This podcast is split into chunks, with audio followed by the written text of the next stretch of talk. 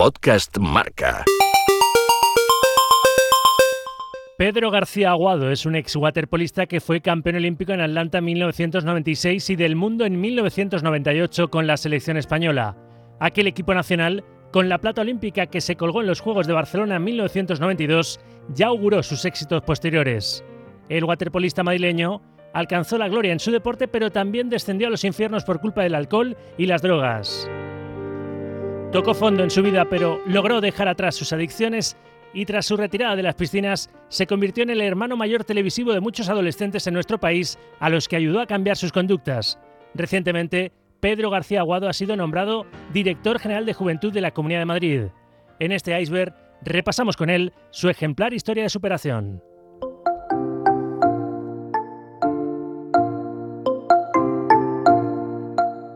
Pedro, vamos a comenzar por el principio. ¿Cómo fue lo de dedicarte a la natación, en concreto al waterpolo? Pues eh, fue porque mis hermanas eran dos grandes nadadoras y yo como era un chavaladito así un poco rebelde, mis padres no querían dejarme en casa solo. Entonces me llevaban al club de natación en el cuartel de la montaña, me acuerdo, allí en el Puente de los Franceses, que ahora se llama esa instalación José María Cajigal, y entonces iba acompañándolas porque mi madre no quería dejarme en casa. Y de ahí pues empecé a nadar y rápidamente pasé a la pelotita, al waterpolo. ¿Te gustó o vieron que tus cualidades por tu envergadura, por, tus condiciones físicas eran muy muy propias para el waterpolo y un poco fuiste encaminado, guiado por, por tus entrenadores? Bueno, la natación ciertamente a mí me aburría bastante y es cierto que hubo unos eh, ojeadores que empezaron a elegir a una serie de chavales para entrar en la escuela madrileña de waterpolo y entre ellos pues eh, me eligieron a mí, así que yo creo que ya despuntaba. Me imagino por la altura, pero no por el cuerpo, porque tenía un cuerpo tirillas que no veas, o sea, era muy, muy delgadito.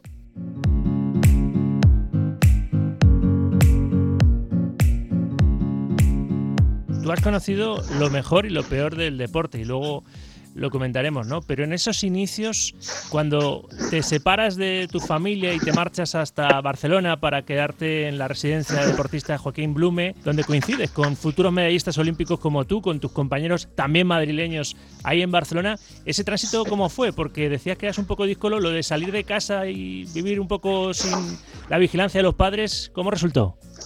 Bueno, yo creo que ya venía con, ¿cómo se dice?, apuntando maneras, ¿no? De los 12 a los 18 eh, debido al divorcio de mis padres, pues yo anduve mucho tiempo suelto en la calle, por allí, cerca de la instalación José María Cajigal, y eso, pues bueno, ya ese, ese, pues esa, esta inteligencia adaptativa ¿no? de, estar en la calle ya la llevaba conmigo.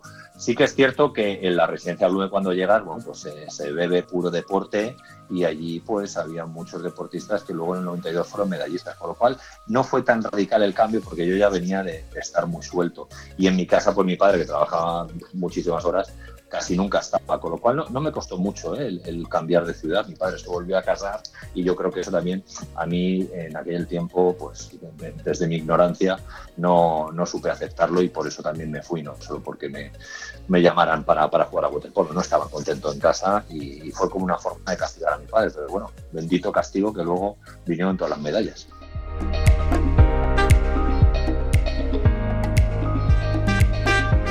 Cuando te convertiste una vez retirado en el hermano mayor de todos los jóvenes españoles, el hermano mayor televisivo, siempre has contado que a ti el divorcio de tus padres te, te marcó, ¿no? Emocional y, y personalmente. Yo pienso que eh, a todo eh, chaval en esas edades, ¿no? Eh, marca, sobre todo eh, porque mis padres eran novatos en eso del divorcio. Eso del divorcio en positivo no se llevaba. Entonces fue, fue una época eh, dura, en la cual, pues, o la cual yo utilicé más adelante, pues, para hacer lo que hacía. Es decir, sí que me afectó, pero no es el motivo del, por, del porque, por el que yo al final acabé en un centro de adicciones, ¿no? Eso, la culpa la tiene el alcohol y otras drogas, no el divorcio de mis padres. Pero sí que me afectó, como yo he visto en mi trabajo con jóvenes, y que a muchos chicos y a muchas chicas les afecta los divorcios, incluso ahora en el siglo XXI.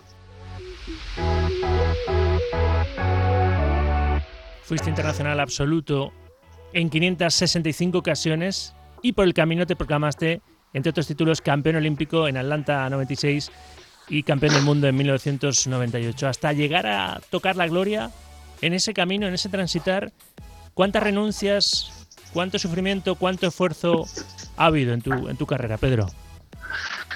A ver, dicen que sarna con gusto no pica, es decir, yo estar entrenando tantas horas, en cierta manera me gustaba, pero claro, que me guste no quiere decir que no sintiera el cansancio, no sintiera el dolor de las lesiones, no tuviera que dejar de lado pues muchas cosas, en mi caso y a día de hoy con lo que me ha pasado, eh, pues los estudios y, darte cuenta de que, bueno, pues que, que era muy difícil compaginar todo aquello, pues cuando era incluso mucho más joven, pues cuando los fines de semana las personas o mis compañeros se iban de acampada, yo no podía ir por muchos veranos entrenando, viajando, etcétera, etcétera. Bueno, hay muchas renuncias que haces, pero como te decía al principio, esas renuncias por algo que te gusta y que además te da bien, al final no, no supone tanto.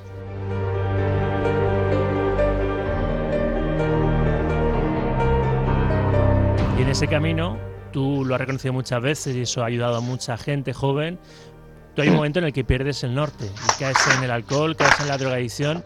Te pasó ya compitiendo, o sea, que tú has llegado a competir en condiciones en las que no puede competir un deportista de élite, ¿no, Pedro? Bueno, no, porque yo no usaba ningún tipo de esas sustancias para competir. Lo que sí que hacía era dañar mi rendimiento. Es decir, yo habitualmente cuando consumía alcohol eh, y, lo mezclaba con otra sustancia ilegal, eh, no había competiciones por medio. Pero claro, eh, mi rendimiento evidentemente fue bajando, fue disminuyendo y eso fue lo que hizo que al final algo tan bonito como el deporte, y eso lo he comentado muchas veces, se convirtiera en un auténtico sufrimiento, no, no, en una diversión, no en una satisfacción, no en vamos a por más, sino simplemente saber cuándo acaba este sufrimiento porque necesito irme por ahí a, a desconectar. Qué caes en ese mundo, Pedro? ¿Qué es lo que te lleva a caer en esos vicios que, obviamente pues eh, dañaron tu, carrera y dañaron tu persona, incluso tu comportamiento, me imagino. ¿Por qué llegaste a eso? Mira, ahora me pongo como terapeuta, es decir, eh, las personas jóvenes empiezan a consumir alcohol y otras sustancias sin ningún tipo de conciencia de riesgo. Eso fue lo que me pasó. Yo empecé a consumir, me acuerdo, cerveza con gaseosa y bueno, pues la sensación que me provocó eh, fue lo que llaman los expertos, ¿no? Pues ese, bienestar, el cual yo anduve repitiendo o buscando durante mucho tiempo. ¿En qué momento yo me convierto en adicto? No sé si es a la segunda cerveza, a la tercera, a la cuarta, al primer porro, a la segunda raya, no lo sé. Eso no se sabe. Lo que sí que es cierto que hay una predisposición genética que favorece que algunas personas lamentablemente desarrollemos tolerancia. ¿Qué quiere decir? Bebo mucho, no me caigo. Entonces, falta falsa sensación de control una falsa sensación de control que te hace pensar que tú dominas eso. Cuando a los 34 años yo ingreso en un centro de drogodependencia para recuperarme, entiendo todo lo que me ha pasado y todos los comportamientos que he tenido provocados por el consumo. ¿Qué le lleva a una persona joven a consumir? Pues hay muchos aspectos, inseguridades, eh, falta de autoestima, querer ser aceptado en un grupo, simplemente la experimentación o pensar que con eso te vas a divertir más. Por eso la prevención es tan difícil, porque hay que saber cada persona qué es lo que le mueve o le lleva a consumir. Lo mío fue accidental. Yo empecé tomando cerveza con gaseosa en una comida y esa sensación lamentablemente me atrapó. Luego lo que vino después, para mí ya es un accidente. Ya se llamado vicio, no son vicios Vicio podría ser esa persona que lo hace esporádicamente, ¿vale? Cuando llegas a desarrollar la enfermedad es una dependencia.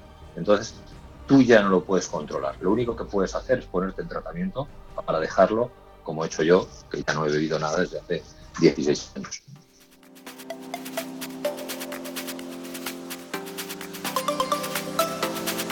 Luego volvemos a, a, ese punto de inflexión en el que tú consigues salir del mundo oscuro en el que te habías metido, ¿no? Pero la gloria, la gloria llega en los Juegos Olímpicos de Atlanta 96, te proclamas campeón olímpico con España y dos años más tarde campeón del mundo con la selección nacional. ¿Cómo fue aquello? ¿Cómo lo viviste? Y, y esa fama y esa gloria también eh, te vino mal, es decir, ¿tampoco la supiste integrar bien en tu vida? No, lo que no supe fue disfrutarla como tal, pero integrarla con el esfuerzo que nos había costado, porque Claro, eh, te vas al 1996, pero has empezado muy bien antes diciendo que en 1992 ganamos la plata. Claro, cuatro años antes de esa gloria habíamos, para algunos periodistas, fracasado. O sea, imagínate, que era subcampeón olímpico un fracaso, cuando España no había estado nunca en una final olímpica. Pero bueno, así se vendió. Entonces nosotros en nuestra cabeza estaba que cuatro años después, en 1996, teníamos que triunfar. Y así lo hicimos. ¿Cómo es eso? Pues en mi caso fue la satisfacción del trabajo bien hecho. Es decir, bueno, pues aquí en el 92 lo dimos todo, En el 96 lo volvemos a dar todo. En el 97 se empieza a dudar de nosotros como equipo y en el 98 volvemos a ganar. Claro, después de tantas horas de entrenamiento, de sufrir con aquel entrenador Matutinovic, con habiendo estado en la escuela madrileña de waterpolo de pequeño y soñando con que quería ser uno de los mejores jugadores del mundo. Cuando lo consigues, pues la verdad es que es, es que yo no tengo palabras para definirlo. Lo único malo, pues que en mi caso esa emoción me pasó rápido y empecé a pensar dónde teníamos que ir a celebrarlo, cuando no había nada que celebrar porque el éxito ya se había conseguido.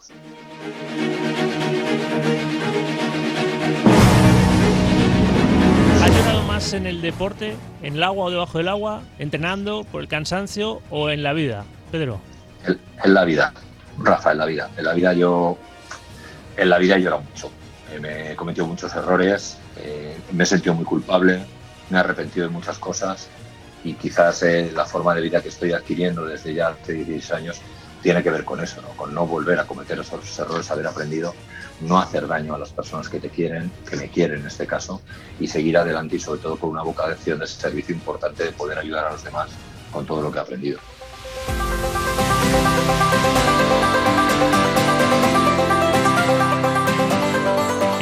Atrás, ¿cuándo fue el momento en el que te diste cuenta que necesitabas ayuda y que estabas decidido a abandonar ese, mundo de, alcohol y, drogas eh, e ingresaste en ese centro de desintoxicación? Eh, la vida me fue dando pequeños mensajes, entre ellos el hecho de que en el año 2000 ya el seleccionador Joan Janet no contara conmigo para la selección española. Anduve tres años solo jugando a nivel de club y pasando unos veranos lamentables, fíjate que no te digo divertidos, no, lamentables, en los cuales el consumo se acentuó. Y luego en el año 2003, cuando Iván Llané me vuelve a echar de la selección, me convoca, pero yo no soy capaz de estar más de dos días entrenando, es en ese momento cuando yo me doy cuenta realmente que tengo un problema y que el problema no son ni mis padres, el problema no es mi expareja, el problema no es el entrenador, que el problema lo tengo yo y que ese problema lo tengo que solucionar. Entonces, yo creo que el 2000, desde el 2000 al 2003, me pasan muchas cosas que me hacen ver que necesito ayuda. Y es el año 2003 cuando, por una cosa negativa, que es que yo ya no me vuelvo a echar a la selección, pero realmente yo con el tiempo luego se lo agradecí porque fue lo que me abrió los ojos y pude recuperarme. Así que eh, yo creo que fueron esas, más otra muy importante que fue en 1998, divorciarme de mi primera mujer sin tener nada claro de lo que estaba haciendo y sin darme ni siquiera cuenta de, que tenía una hija, por lo cual es la suma de muchas eh, circunstancias que me pasaron. Y luego tienes un golpe muy duro que seguramente, y me lo reconociste en, una ocasión en la que hablamos, ojalá esta condición de, terapeuta y de ayudar a los jóvenes que, que luego te ha volcado en esa, en esa faceta, esas habilidades para, para, ayudar a los jóvenes las hubiese tenido para ayudar a mi amigo Jesús Royán, ¿no? El, suicidio del que fuera gran guardameta de la selección española de waterpolo y tu amigo del alma, ahí te, te, has lamentado mil veces no haber podido retroceder en el tiempo y haberle ayudado, ¿no? Haberle podido ayudar. Sí, quizás eh, yo llevaba tres años recuperado ya, pero no había tenido todavía yo formación como terapeuta. Quizás la prepotencia me hizo pensar que yo podría haberle salvado. Realmente los terapeutas me dijeron que, en el caso de Jesús pues las circunstancias eran muy, muy desfavorables, entonces que no me hiciera mala sangre, que no me sintiera culpable, porque claro, nos separaron de grupo, yo ya iba de veterano a un grupo, entonces yo no pude darle mensajes, aquellos mensajes que también me habían venido a mí y que tanto me habían ayudado a recuperarme, pues no se los pude traspasar, pero hubo otros compañeros de terapia que se los traspasaron, pero que tampoco sirvió. Entonces sí, sí que sientes esa, pues esa rabia, pero claro, es un, proceso del duelo, al final es aceptarlo, pues que en este caso Jesús tuvo el final que tuvo y que nadie le podía haber ayudado.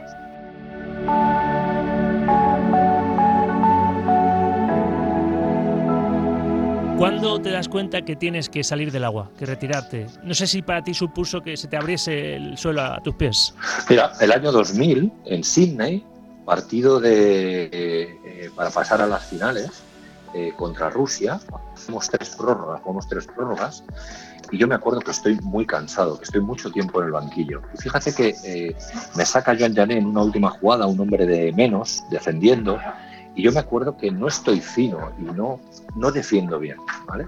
No me culpo de que perdiéramos ese partido, pero bueno, aquella jugada yo en otro momento seguramente lo hubiera resuelto mejor. Entonces yo ahí ya veo digo, tú no estás igual de bien que estabas hace unos años. O cambias tu forma de vida o no puedes estar en la élite. Y eso fue lo que me enseñó Joan Janet, con lo cual cuando yo con honestidad vi que yo ya no estaba capacitado para el alto nivel, fue, como te decía, en ese año 2000 que me echa Joan Janet, prescinde de mí y a partir de ahí todo es en caída libre. O sea que ya me voy dando cuenta que yo cuando entré en el club es bastante fácil la Liga Española, pero cuando Janet me llama para la selección en 2003 estoy acabadísimo. Entonces son esos pequeños mensajes que la vida me va dando y que yo los cogí rápidamente para decir, se me acabó. Cuando ya no podía rendir al mismo nivel que lo hacía.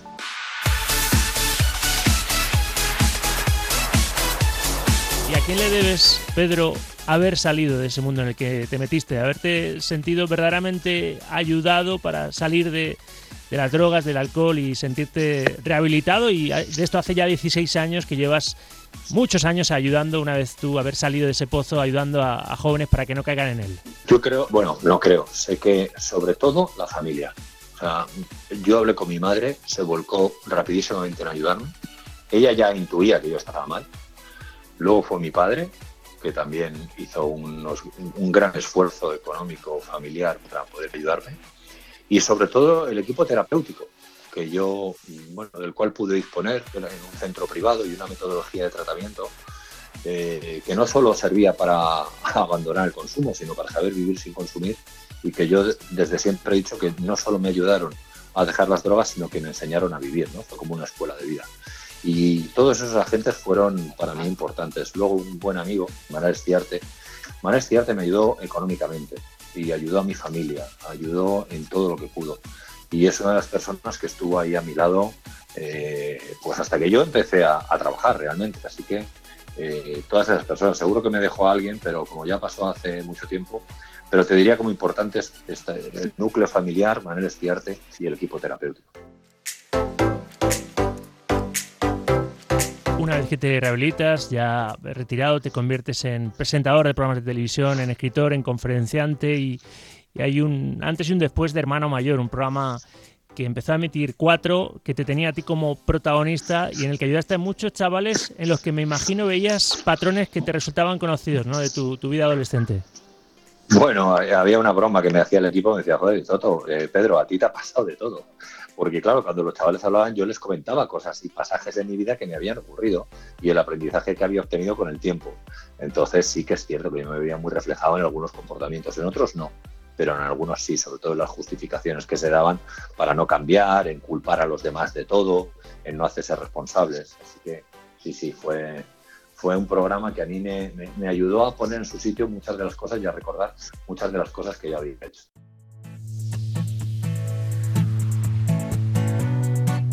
¿Y esos adolescentes en algunas ocasiones te ayudaron a ti también?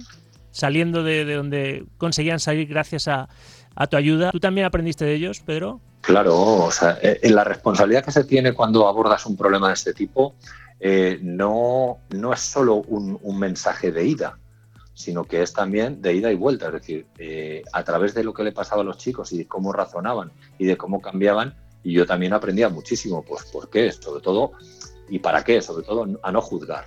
Eran chicos y chicas que su comportamiento era lo malo, no eran malas personas, era su comportamiento y a partir de ahí tú puedes ayudar a una persona. Con lo cual yo durante esos cinco años que duró las siete temporadas aprendí muchísimo y eso me ha capacitado luego para atender a personas y a chicos y chicas que tienen ese mismo problema desde la asesoría de aprender a educar y desde el centro Tempus. Y ahora se abre otra etapa en tu vida porque acabas de ser nombrado por Isabel Díaz Ayuso, la nueva presidenta de la Comunidad de Madrid, director general de Juventud de la Comunidad Autónoma Madrileña. Me imagino que para ti es una satisfacción y un orgullo, aparte de una oportunidad para seguir ayudando desde la política, ¿no? Es una oportunidad para seguir ayudando, es una responsabilidad muy grande, estoy llegando y conociendo cómo funciona todo y la verdad que con mucha ilusión. Hay un equipo aquí en la Dirección General de Juventud muy, muy, muy capacitado, muy bueno y de su mano mm, yo creo que, bueno, pero no sé, vamos a hacer cosas muy, muy interesantes. Así que estoy encantado y estoy, bueno, también presionado porque sé que si han apostado por mí es para obtener un buen resultado y sobre todo que ese resultado se plasme en la mejora de la calidad de vida de los jóvenes en Madrid. esos jóvenes madrileños que seguro que con las políticas que tú puedas desde la Dirección General de Juventud eh, poner en marcha les vas a ayudar y les va a ayudar también conocer, si no lo conocían, si son muy jóvenes, tu, tu caso, tu experiencia. A lo largo de tu vida deportiva has tenido buenos y malos momentos. Si tú te tienes que quedar con uno de cada, así a modo de corolario, ¿cuál destacarías? ¿El mejor y el peor momento de tu carrera como deportista? Hay un momento muy bueno en mi carrera y es a una temprana edad, fíjate. Yo a Mariano García Barguilla, el entrenador de la selección, de la selección madrileña y del centro, eh, la Escuela Madrileña de Waterpolo, con 14, 15 años antes de ir a Barcelona a un campeonato de España, le digo, Mariano, yo quiero quedar mejor jugador y máximo goleador de este torneo. Yo iba a participar con el Club Natación San Blas, no íbamos con la selección madrileña. Estuve entrenando mucho tiempo y al final lo conseguimos y, me llevé los dos trofeos y además el San Blas como equipo quedamos terceros. Para mí fue una satisfacción mm, personal y, la verdad que le saqué todo el rendimiento a Mariano García Barguilla, que fue mi, mentor y de las personas a las cuales yo debo mucho de, mi carácter. Eh, podría decir la Olimpiada, podría decir otras cosas, pero bueno, quizás también otro momento bueno fue la Olimpiada de 1992, que estuve a punto de perderme por mi eh, inconsciencia y al final pude jugarla y aportar mucho al equipo. Y el peor momento de, de mi carrera deportiva yo pienso que es ese momento en el cual, eh, en el 2003, yo vuelvo a la selección, entreno dos días con, con, la selección y veo la realidad y veo que ya no soy capaz de rendir al mismo y que tengo que dejarlo y evidentemente poner remedio a mis circunstancias. Para acabar, Pedro, te voy a pedir dos consejos. Uno para los padres que estén escuchando este iceberg de cara a poder educar y ayudar a sus hijos como como mejor les dé la vida a entender, Dios a entender. Y otro para esos deportistas, esos chavales, para esos jóvenes que sueñan con tocar la gloria como tú la has tocado en el deporte de élite, en este caso en el, en el waterpolo. Para los Pedro García Aguado del futuro. Primero para los padres.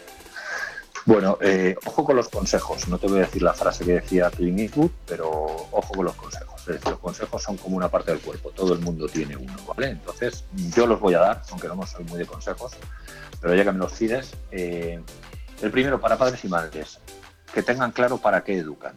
Yo les voy a decir para qué educo yo a mis hijas.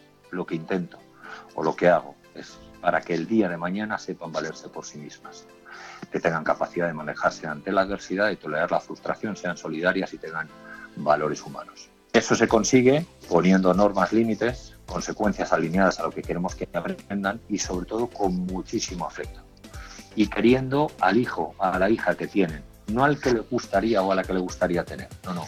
Los hijos son como son y esos son los que tenemos que querer y educar.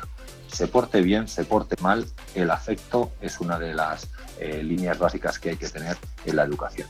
Y a los deportistas jóvenes, sobre todo, que tengan cuidado que éxito y fracaso pueden ser dos grandes impostores, porque el éxito tiene que ver con el reconocimiento social de haber hecho algo bien en un aspecto concreto de nuestra vida, pero el fracaso esconde una lección fructífera si se le sabe dar la vuelta al argumento. Y eso es lo que a mí me pasó en mi carrera deportiva. Gracias al, entre comillas, fracaso de la Olimpiada del 92, pude conseguir el éxito en el 96. ¿Qué quiero decir? Que si fallan, que no se rindan y que sigan luchando. Y que sean muy, muy, muy autoexigentes con su rendimiento. El iceberg con Rafa Sauquillo. Podcast Marca.